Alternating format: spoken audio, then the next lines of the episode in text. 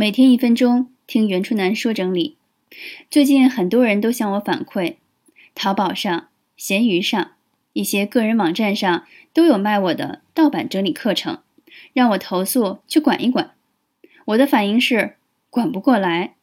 过去也有很多人把我的音频、图片、文章当自己的内容转发吸粉儿，可拦不住人多动作快呀。中国在商业化进程中，盗版。是正常的，人们都希望早一步获利。今天把一个盗版举报了，后天还会再冒出来。与其把时间花在玩打地鼠的游戏上，不如回归在自己手头上的事情来得更专注。换个思路想，能被盗版似乎成了一种荣幸。没人盗版你，说明含金量还不够。一这么想，就睡得好，吃得香了。